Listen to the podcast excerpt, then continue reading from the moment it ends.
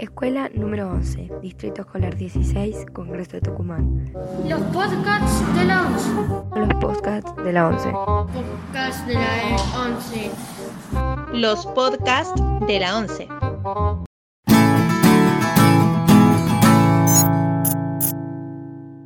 Hola, soy Lautaro. El día de hoy voy a hacer una crítica al anime Darling in the Franks y hablar sobre por qué es el peor anime que he visto, desde mi punto de vista, obviamente. Antes de eso les voy a explicar qué es un anime.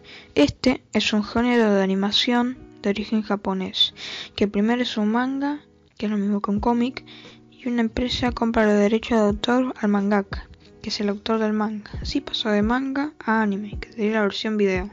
A pesar de que el anime entretiene a niños, también puede entretener adultos, ya que tiene temas intelectuales, puede contar historias dramáticas, de terror, temas de contexto social, temas fantásticos o futuristas. Sus personajes tienen sentimientos, aspiraciones, virtudes, defectos y una vida que pueden perder.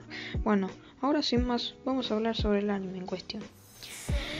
Este anime trata sobre un futuro lejano donde la Tierra está en ruinas y su vida consiste en superar misiones. La historia consiste en un grupo de jóvenes que son entrenados para pilotear robots llamados Franks y convertir a monstruos llamados Cloxaurios en esas misiones. Todos los robots son piloteados por dos personas, un chico y una chica. En este caso, Hiro es el chico y Zero Two la chica. Ellos dos son los personajes principales y entre ellos surge una historia romántica. A pesar de que tenga buena animación, el problema es que en medio de la historia esta cambia la historia totalmente sin haberlo desarrollado antes. Otra crítica es que su historia se parece a dos animes, uno de ellos es un en la historia del anime. Además de que una gran parte de los fans vieron o ven el anime por personajes Zero Two y no le dan o dieron importancia a los demás personajes. Aunque muchos de ellos son introducidos sin razón aparente, carecen de importancia y desarrollos. Toda la historia tiene un argumento pobre. No tiene el nivel de otros animes que atrapan tu atención.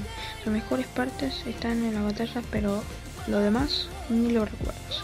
Personalmente no es una serie que recomendaría ver, ya que es mediocre y no aporta nada cultural. Los podcasts de la 11. Chicas y chicos de séptimo. Educación Musical 2021.